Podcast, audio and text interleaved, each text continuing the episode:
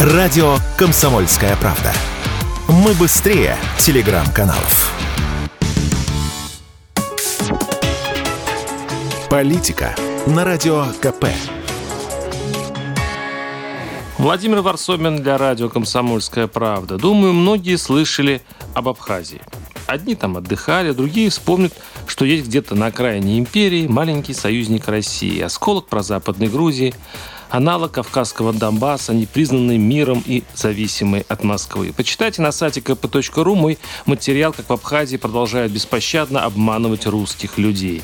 Герои моих статей – обычные люди – невезучие, застрявшие в зубах русской жизни, несчастные пенсионеры, запутавшиеся бизнесмены, неприкаянные общественники, растерзанные правдоискатели, рядовые обыватели, уволенные, ограбленные, сломленные. Но произошел странный случай. Звонят мне абхазские друзья. Говорят, в Москве же пишут на плакатах «своих не бросаем». Допустим, допускаю. Так не бросай, помоги, жалко стариков. И получая словно в поддых, Невероятную историю врача скорой Вячеслава Инюткина и его родителей. Да так, что вспомнил циничное правило Жеглова.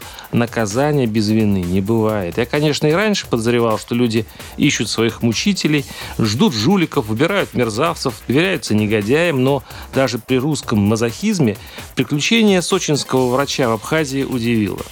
Начнем с азбуки. Покупка жилья российским гражданином в Абхазии – дело абсолютно надежное. Еще надежнее только миллиардное наследство дяди из Нигерии и звонок из службы безопасности банка. Если серьезно, в стране души россиянам не то что покупать, это иностранцам запрещено законом, даже просто иметь квартиры рискованно. Русские пенсионеры, как самые незащищенные, часто лишались квартир банальным образом. Дверь взламывали, хозяев ставили перед выбором сам исчезнешь из Абхазии или помочь.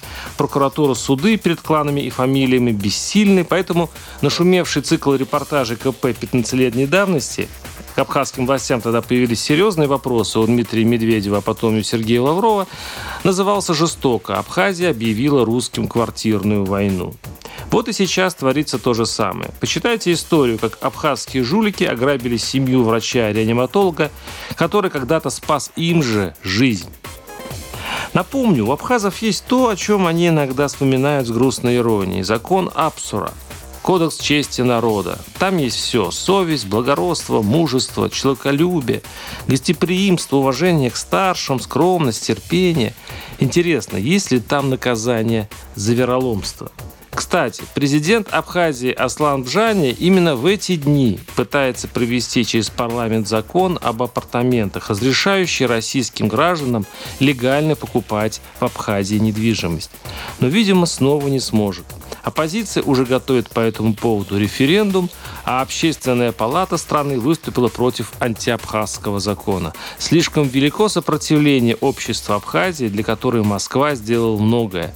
А взамен Впрочем, правило Жеглова гласит, наказания без вины не бывает. Думаю, вы понимаете, о чем я. Варсобин, телеграм-канал, подписывайтесь. Политика на радио КП.